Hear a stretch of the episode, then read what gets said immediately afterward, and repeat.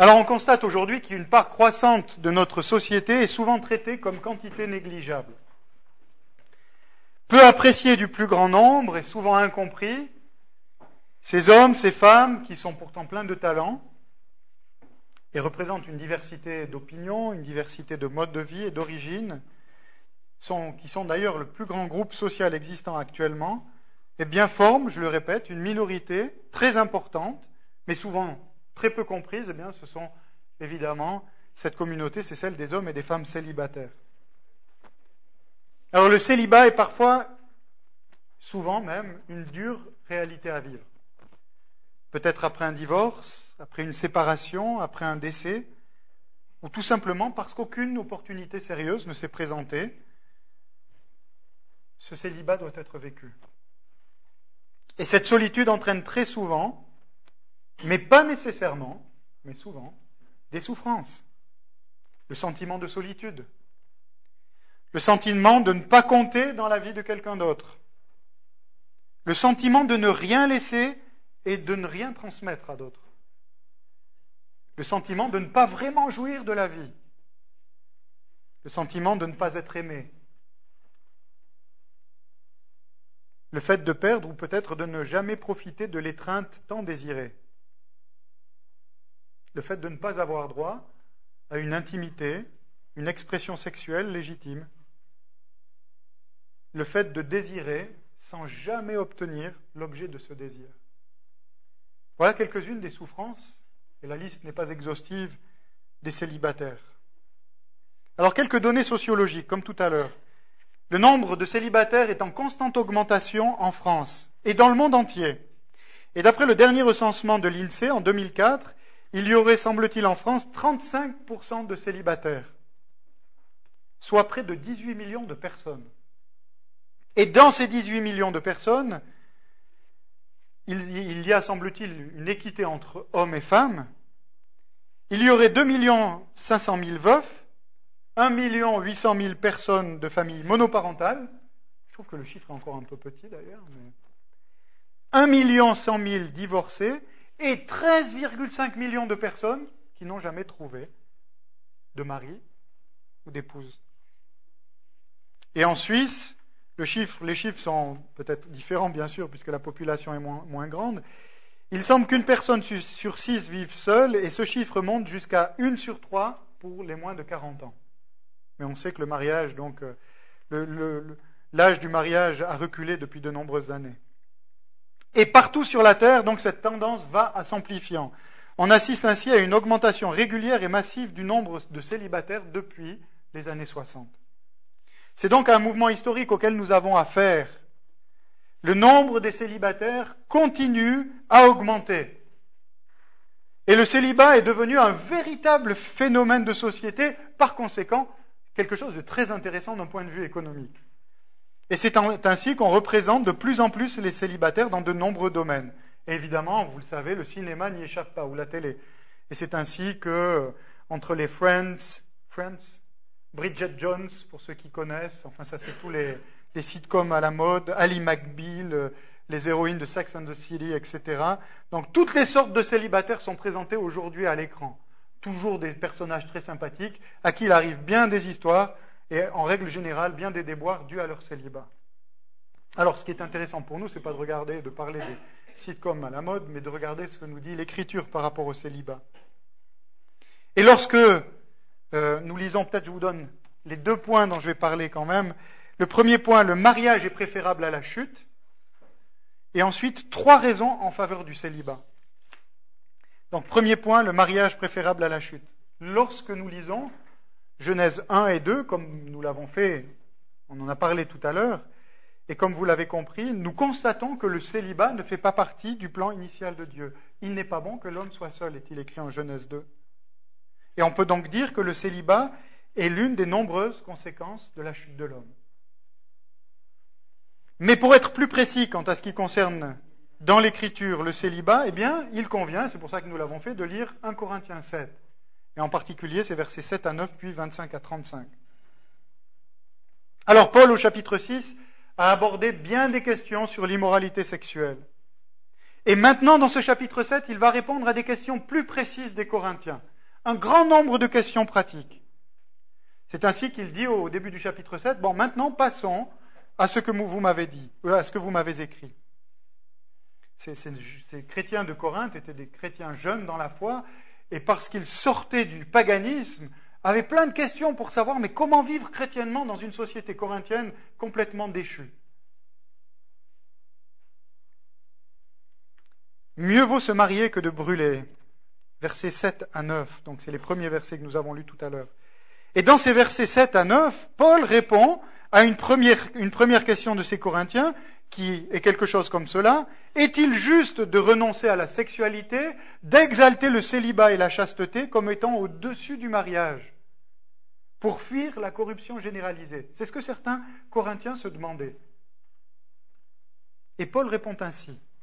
Je voudrais que tous les hommes soient comme moi, c'est-à-dire célibataires à ce moment-là.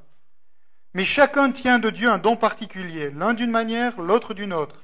À ceux qui ne sont pas mariés et aux veuves, je leur dis qu'il est bon de rester comme moi, mais s'ils manquent de pertinence, qu'ils se marient, car il vaut mieux se marier que de brûler. Alors avant d'expliquer rapidement ce qu'il dit là, si on fait un tout petit saut de quelques versets, qu'on revient au début du chapitre 7, nous remarquons que Paul, reprenant l'affirmation de certains Corinthiens, qui rejoint un petit peu la question que j'ai dit tout à l'heure, il est bon pour l'homme de ne pas toucher de femme, Paul répond déjà au début du chapitre 7, et il dit ceci. Enfin, je vais vous dire après ce qu'il dit.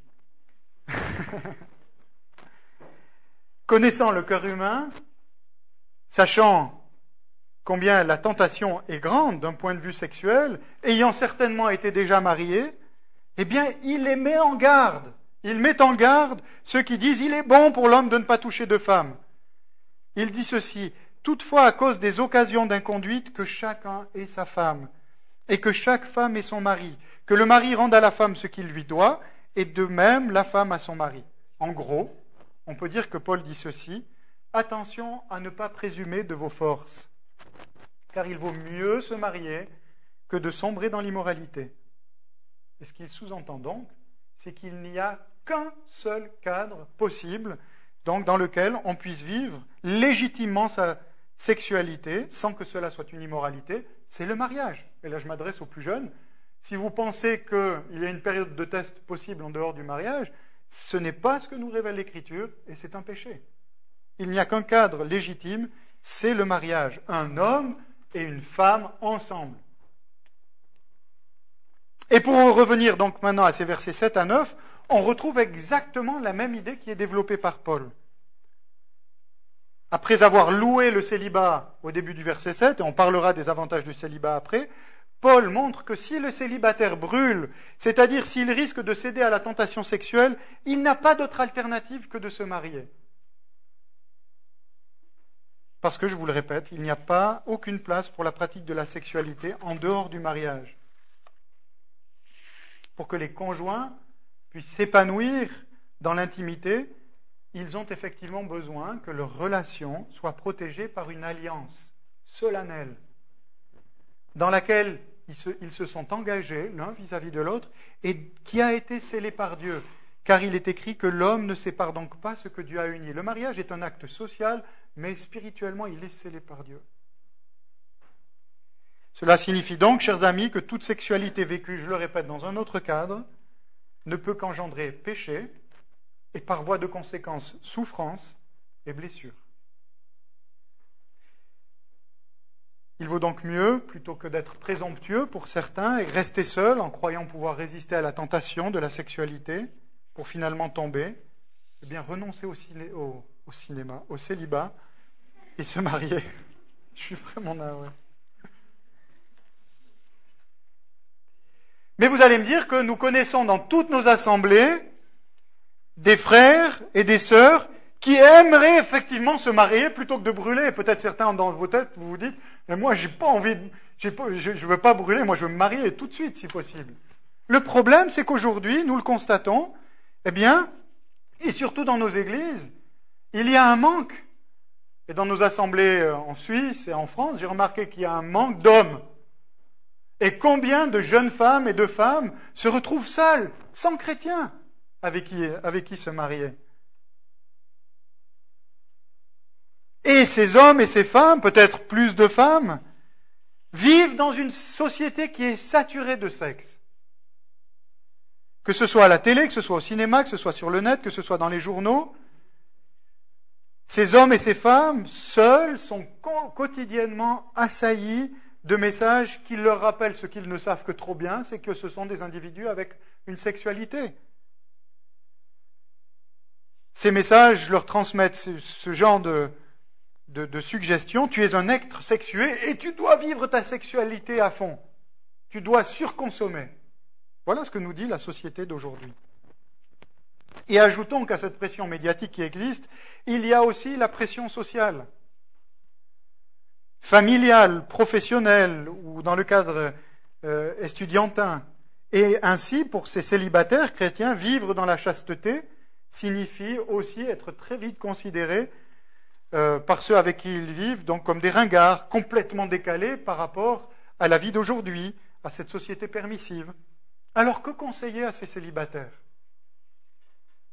Qui aimeraient se marier mais qui n'en ont pas l'opportunité et qui vivent dans cette société qui les incite journellement, plusieurs fois par jour, à brûler. Martin Luther écrivait ceci. Si l'on ne peut empêcher les oiseaux de voler au-dessus de nos têtes, on peut les empêcher de construire leur nid dans nos cheveux. Alors quel rapport? Eh bien c'est clair, la vue d'une belle jeune fille, ou jeune femme, ou femme, ou d'un bel homme, d'un beau jeune homme, fera toujours battre le cœur un peu plus vite, même en dehors du mariage. Les célibataires ne croyaient pas que c'est fini, on a atteint un niveau, hein, c'est le nirvana de la vie euh, sentimentale et sexuelle. L'être humain est ainsi fait qu'il est toujours attiré par le sexe opposé. Et c'est la raison pour laquelle notre responsabilité à ce moment-là entre en jeu. Ainsi, lorsque vous vous surprenez, vous qui êtes célibataire, mais nous qui sommes mariés aussi, à avoir des pensées que vous reconnaissez impures, que vous savez condamnables, alors empressez-vous de les confesser à Dieu et demandez-lui son aide pour amener ses pensées captives à l'obéissance de Christ. Il n'y a pas 36 000 solutions. Une des vertus de la vie chrétienne dans ces cas-là, c'est la fuite. Soit remettre vos pensées à Dieu, prier et essayer de les maîtriser avec l'aide de Dieu, ou alors parfois fuir certains endroits, fuir certaines personnes, fuir certains contextes. Je l'ai déjà dit aux jeunes qui sont dans mon église et, euh, dans le groupe de jeunes, je connais un serviteur de Dieu, un de mes frères vraiment bien aimé, qui savait très bien, il est marié, qui savait très bien qu'il était faible lorsqu'il tombait euh, face à certains journaux. Eh bien, qu'est-ce qu'il faisait quand il devait acheter le journal? Il demandait à sa femme tout simplement d'aller le lui acheter. Ou alors, il y a bien d'autres solutions pour éviter sur Internet euh, certains sites, etc. Donc, prendre les mesures adéquates. Et disons ceci, c'est que Dieu est capable de vous donner la grâce de supporter vos désirs biologiques jusqu'à ce qu'il vous fasse rencontrer, s'il le veut, la personne qui sera votre conjoint. Parce qu'il n'y a pas, vous n'êtes pas des cocottes minutes. Nous ne sommes pas des cocottes minutes, contrairement à ce que l'on a bien voulu nous enseigner pendant des années. On disait que si un jeune homme n'avait pas de relation sexuelle très tôt, ça allait exploser à un moment donné. C'est faux. C'est absolument faux.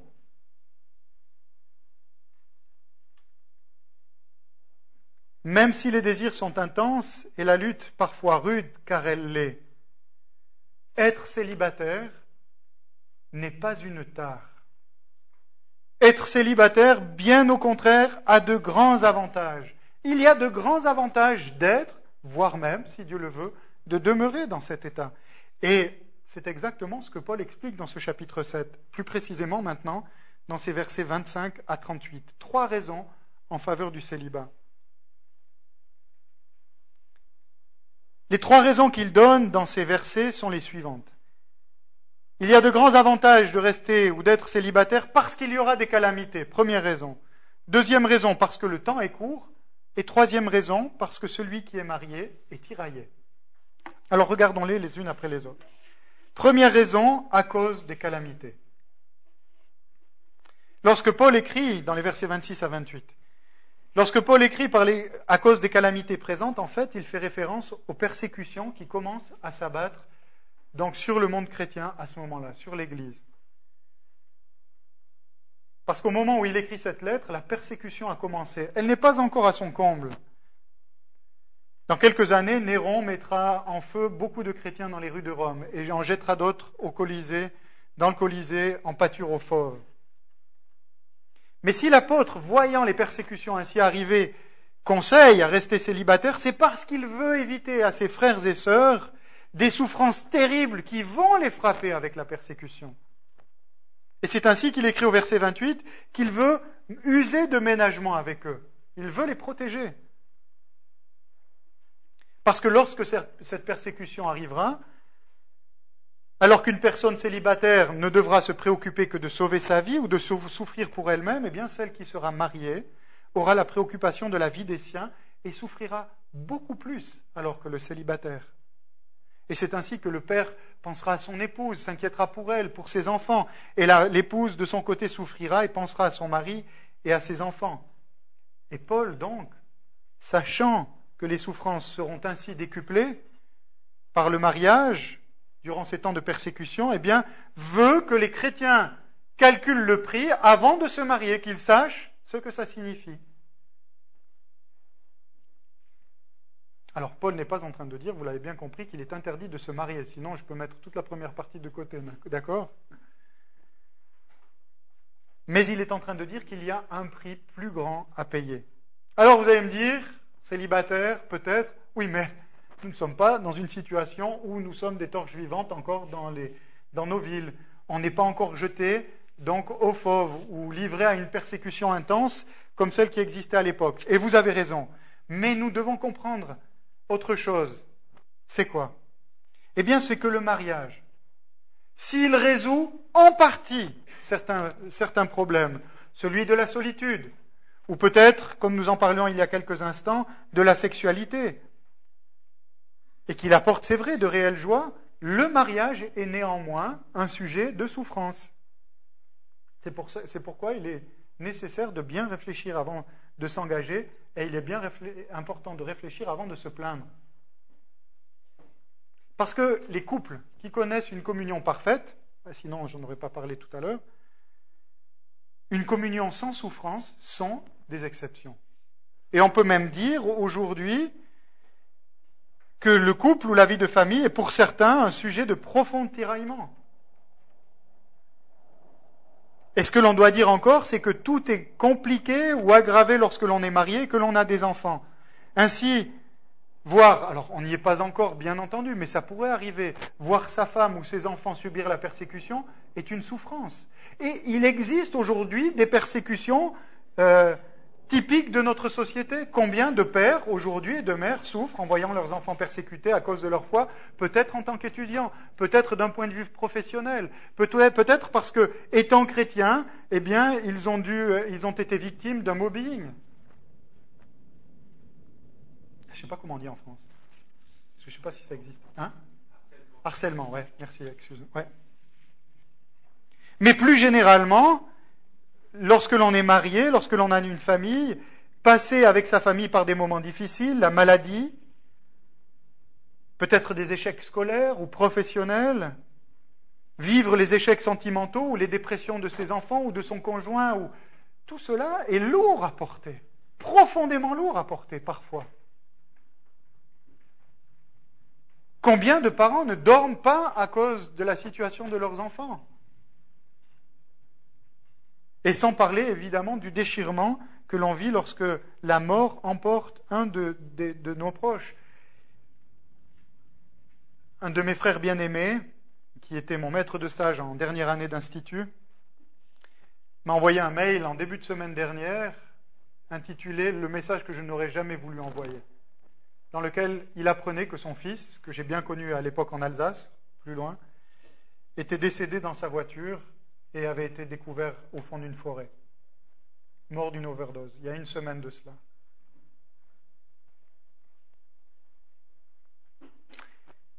Voilà donc bien des difficultés, bien des souffrances qu'expérimentent forcément ceux qui vivent en couple et ont des enfants. Souffrances, bien sûr, auxquelles échappent les célibataires. J'aimerais bien sûr préciser encore une fois que Dieu accorde une grâce particulière pour surmonter ces difficultés ou ces épreuves, bien entendu. Ainsi donc, comme le montre l'apôtre, Il est faux, lorsque l'on est célibataire, d'idéaliser le mariage en croyant que c'est la panacée universelle, la fin des difficultés, des souffrances, et enfin la vraie vie. Jusque-là, j'avais une moitié de vie. Maintenant, j'ai une vraie vie. Je suis quelqu'un. C'est faux. Et c'est même un péché. Parce que c'est le mécontentement. C'est estimer que Dieu s'est trompé et n'a pas bien fait les choses dans notre vie. Deuxième raison, parce que le temps est court, versets 29 à 31. Et puis le temps est vraiment court là. Vous direz rien. Hein à quel temps l'apôtre fait-il référence? Il s'agit du temps qui nous sépare du retour du Seigneur, celui pendant lequel nous vivons ici. Et ce que Paul nous explique dans ces versets, c'est qu'il y a une façon juste de vivre le temps qui nous sépare du retour du Seigneur. Je ne sais pas quand, donc je vous pas de, vous n'aurez pas de scoop de ma part aujourd'hui. Mais il s'agit aujourd'hui de jouir de ce que Dieu nous donne, bien sûr, en nous souvenant, comme il est écrit au verset 1, que ce monde va passer et que nous ne devons, par voie de conséquence, pas y attacher par trop notre cœur. Nous, nous, ne devons pas, pendant ce temps qui est là, que nous vivons, avant le retour du Seigneur, faire de ce monde, de tout ce que l'Éternel Dieu nous donne et dont nous pouvons jouir réellement, faire notre unique façon, ou pardon, nous ne devons pas faire de ce monde notre unique raison de vivre. Et c'est le cas du mariage. Certains vivent aujourd'hui comme si leur mariage n'allait jamais finir. Comme si ils allaient vivre, vous savez, quand on voit des fois dans les films romantiques, ils courent l'un vers l'autre dans un champ de pâquerettes, savez, ça leur gratte sous les bras, ils sont en train de courir. Et certains, peut-être sont-ils rares, vivent leur vie de famille comme si c'était ad vitam aeternam, mais c'est faux, et ne s'attachent qu'à ce mariage-là et à cette vie-là. Chers amis, toutes ces choses qui passent et que nous laisserons sur la terre lorsque nous rejoindrons notre Seigneur ne doivent en aucun cas ravir la première place qui revient à Dieu. En aucun cas. Et à son service. Parce que notre amour pour lui et le service qui en découle sont les seuls à avoir une portée éternelle. Pour Paul, donc, un chrétien, c'est quelqu'un qui se soucie premièrement des choses du Seigneur et des moyens de lui plaire, et qui doit donc vivre et organiser son temps en fonction de cela. Ainsi, alors que ceux qui sont mariés vivent souvent ici-bas comme s'ils l'étaient pour l'éternité, je vous le disais, et risquent de tomber dans le piège de faire de leur mariage leur finalité, le célibataire, lui, est dégagé d'une telle tentation. Il est dégagé d'un tel fardeau. Le, célibataire est comme un soldat, comme un militaire, pour reprendre l'expression de Paul, qui ne s'embarrasse pas des affaires de la vie pour plaire à celui qui l'a enrôlé. Il a les yeux fixés sur sa mission. Et il a toute opportunité de bien accomplir cette mission que Dieu lui a donnée.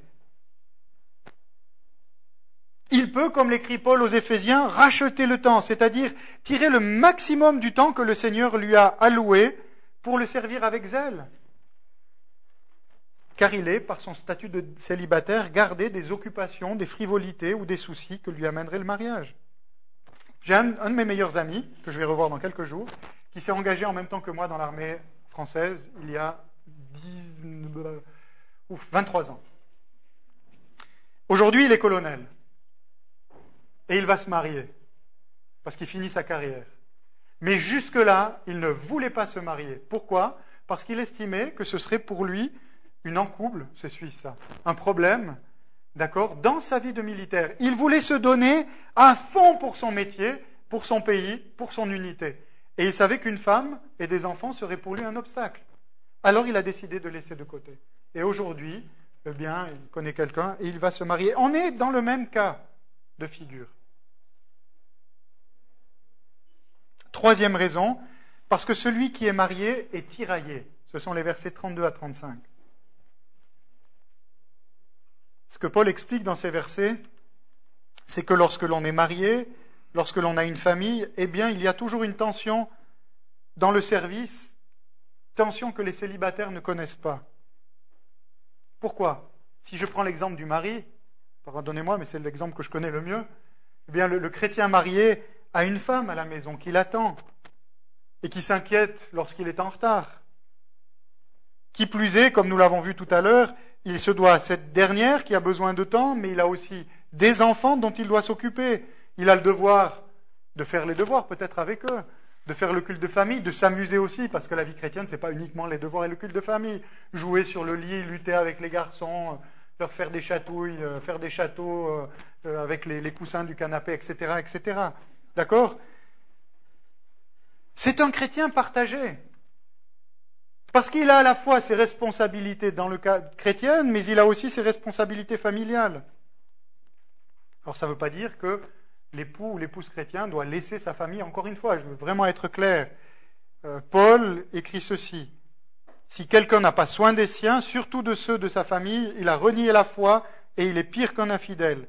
Et il dit encore à Timothée, si un homme ne sait pas diriger sa propre maison, il ne peut pas diriger l'Église, en gros. Mais ça, c'est un Timothée 3, d'accord?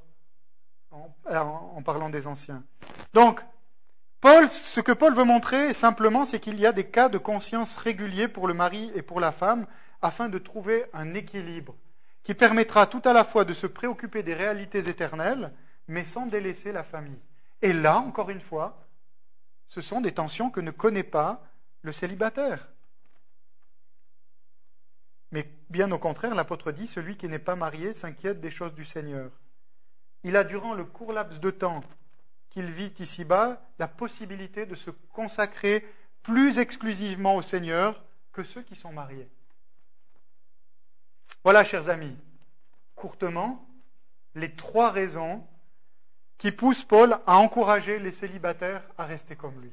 Voilà trois raisons que donne l'apôtre, c'est l'Écriture qui nous les donne, et elle démontre bien, je le répète, que le célibat n'est pas une tare, que le, célibat ne dénote, pas un défaut chez quelqu'un, mais bien au contraire, qu'il est une grâce de Dieu, qu'il est voulu par Dieu, c'est un don de Dieu.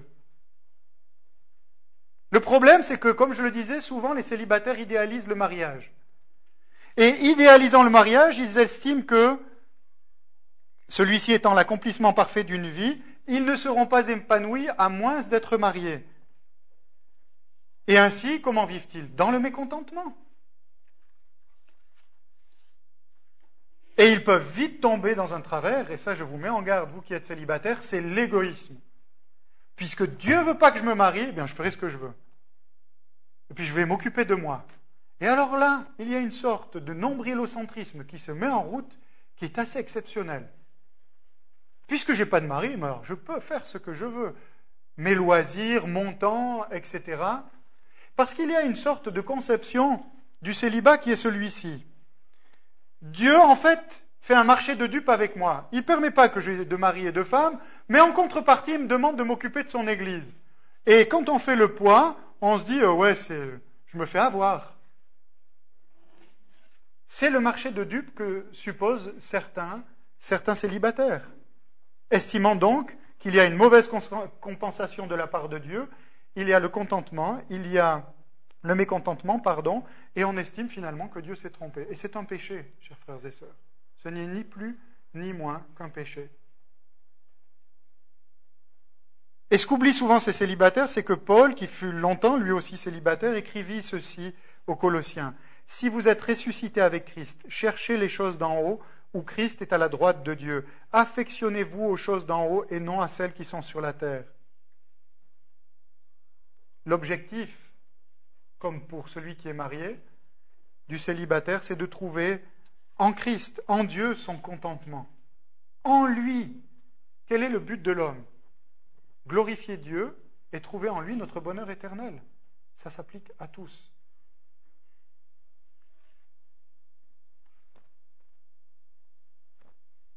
Qui plus est, comme je vous le disais, cette liberté que le Seigneur lui accorde est l'occasion pour le célibataire de se réjouir en Dieu et de se donner pleinement et avec joie à lui et à son Église. Est-ce que nous croyons vraiment que nous avons affaire à un Dieu providentiel? C'est-à-dire qui gère avec toute sagesse intelligence et grâce toute sa création. Est-ce que nous le croyons? Si vous êtes célibataire et que vous le croyez, alors vous devez admettre que Dieu, dans sa sagesse, dans sa souveraineté, dans sa grâce, a permis que vous soyez célibataire jusqu'à aujourd'hui. Et que c'est une grâce de sa part et qu'il veut vous soutenir dans cet état-là, vous bénir et vous aider à vivre pour sa gloire et aussi avec joie cet état de célibataire. Sinon, vous ne le croyez pas. Ou alors, si vous le croyez, vous péchez. si vous êtes dans le mécontentement.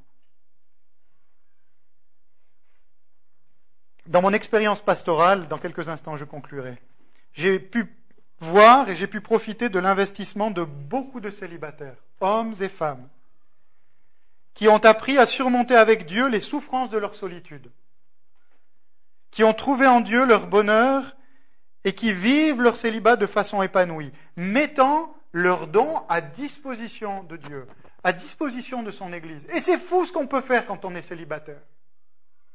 J'ai pas d'enfants. beaucoup de familles ont des enfants et c'est dur d'être maman. Ah ben voilà, elle a des enfants, ben tant pis, elle a qu'à assumer maintenant. Et de la même façon qu'il est bon pour des parents de pouvoir prêter ses enfants à des célibataires pour qu'ils puissent réellement se réjouir, et nous le vivons, de la même façon, il est bon pour des célibataires de pouvoir se réjouir avec les enfants des autres. Par exemple.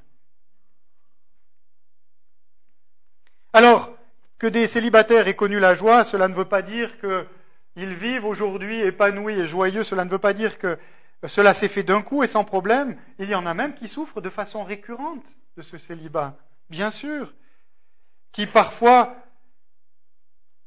pour, pour, lesquels parfois cela revient à la surface, mais ils ont appris avec Dieu dans ces moments-là, plutôt que de ressasser leur malheur, à tourner leur regard vers lui et à trouver en lui leur joie, la paix, se réfugier en lui et repartir avec les forces que Dieu donne. Permettez-moi de vous rappeler cinq avantages liés au célibat et je terminerai par un témoignage. Moins de soucis devant la dureté de la vie, cette dureté qui touche les proches de ceux qui sont mariés et ceux qui sont mariés. Moins de tensions relationnelles, car deux pécheurs qui s'unissent, c'est deux fois de plus d'occasions de pécher plus d'opportunités de servir Christ. Et ce n'est pas un marché de dupes. Cela ne doit pas donner lieu à un activisme effréné, ou bien cela ne doit pas, pour ceux qui s'engagent vraiment, qui se donnent, les célibataires, les conduire à une sorte de culpabilité quand ils prennent du temps pour eux, parce qu'ils y ont droit, ou en tout cas c'est un privilège dont ils peuvent bénéficier. Mais il y a un privilège donc de cette opportunité de servir, la possibilité de se consacrer plus pleinement à Christ. Une plus grande famille, Jésus a dit ceci en Marc 10, 29 à 30.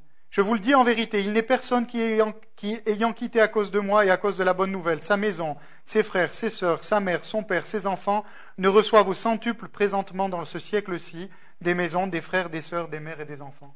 Et je peux en témoigner. J'ai quitté mon pays, la France, il y a 20 ans, seul, deux sacs militaires remplis, c'est tout. Interdiction de rentrer à la maison, interdiction de voir quiconque de ma famille parce que horreur, j'avais quitté l'armée. Puis dans notre famille, on était militaires de père en fils. Et je suis arrivé en Suisse. Et 20 ans plus tard, j'ai des pères, des mères, des enfants, bien sûr, une femme, et toute une famille. Quelle grâce Et ça, c'est un privilège que vous avez si vous êtes célibataire et chrétien. Une plus grande récompense. Christ, toujours, en Matthieu 19, écrit ceci. écoutez bien, parce que le témoignage d'un missionnaire reprendra ce texte. Et quiconque aura quitté à cause de mon nom maison, frères, sœurs, père, mère, femme, enfant ou terre, recevra beaucoup plus et héritera la vie éternelle. Plusieurs des premiers seront les derniers, et plusieurs des derniers seront les premiers. Dieu sait le renoncement auquel il vous appelle. Dieu le connaît. C'est lui qui vous y a appelé. Et il saura vous récompenser ici-bas, vous accorder des grâces et des bénédictions, et pour l'avenir. Je finis avec ce témoignage de Trevor Douglas. C'était un missionnaire qui a travaillé aux Philippines. Il a écrit ceci. À la fin, cependant, les chrétiens savent que Jésus récompensera pleinement le prix du service missionnaire de l'homme célibataire que je suis. Alors que j'ai appliqué cette promesse de Matthieu 19, que je viens de lire, je vois un échange formidable prendre place dans l'éternité. Le coût social de ne pas intégrer un monde de couple sera échangé pour la, relation sociale privilégiée avec Jésus autour du trône. J'échangerai le coût émotionnel de la solitude et du, manque d'une vie familiale pour la communion avec de nouveaux pères, mères, familles. J'échangerai le prix physique pour des enfants spirituels.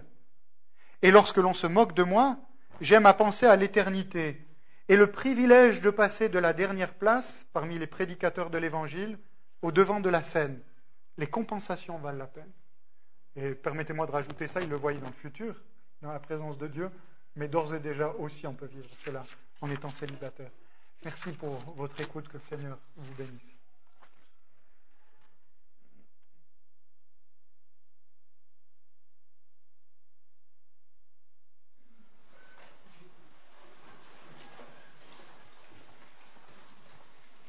Bien frères, je vous invite euh, à quelques instants de prière, sachant que comme on vient de le voir, il n'y a pas de voie royale. Tous les choix qui sont faits ici sont faits par Dieu, et je vous invite à prier chacun pour soi.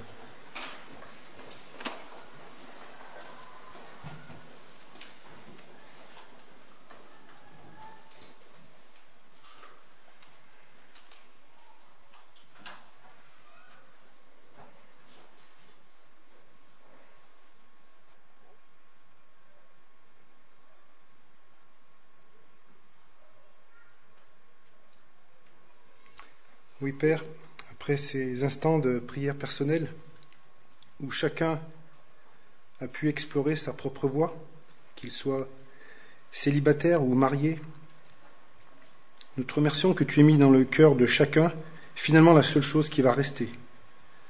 Notre amour pour euh, le Seigneur Jésus, l'amour du Seigneur Jésus pour nous. Nous confessons tous, célibataires ou mariés, tous les manquements, et nous voyons que la vie idéale n'existe pas et que la finalité des choses, c'est vers toi que nos chemins et nos voies sont tournés. Père, donne à chacun d'entre nous, en fonction de cette situation, la force de bien comprendre ce que demande ta parole. Pour les hommes mariés, cet attachement à ressembler au Christ et à être le serviteur de nos épouses tout en étant aussi l'autorité. Pour les femmes, de bien voir qu'elles sont un appui puissant pour nous. Et puis pour les célibataires, que leur célibat est aussi euh, l'occasion de rentrer dans le, champ de la mission et le champ de l'appel du Seigneur. Père Céleste, nous voulons encore une fois confesser nos fautes, nos manquements. Nous te demandons pardon pour toutes les fois où nous sommes fait une fausse image de notre situation, où nous sommes estimés lésés, où les difficultés qu'on a rencontrées ont pu nous faire croire que nous étions euh, dans la mauvaise voie. Père, merci pour ton soutien, merci pour toutes les choses que tu nous communiques. Et nous devons bien comprendre que, in fine, nous sommes bénis. Et chaque fois que l'on se retourne sur notre passé, on voit toutes les marques de la bénédiction, tout ce que tu as fait dans nos couples ou dans nos vies célibataires, tout ce que tu fais aujourd'hui, qui sont autant de choses de pierres lumineuses, qui sont les, les marques de ta bénédiction. Seigneur, apprends-nous et permets-nous de marcher chaque jour un peu plus dans cette sanctification, mariée ou célibataire, et que nous te ressemblions comme la Bible le demande. Amen. Amen. Je vous invite à prendre un dernier chant. Ah, où c'est qu'il est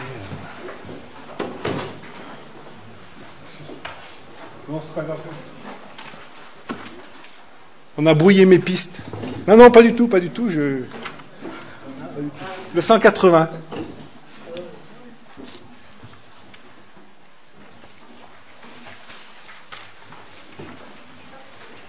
Alors, levons-nous hein. pour être tous euh, d'un commun accord.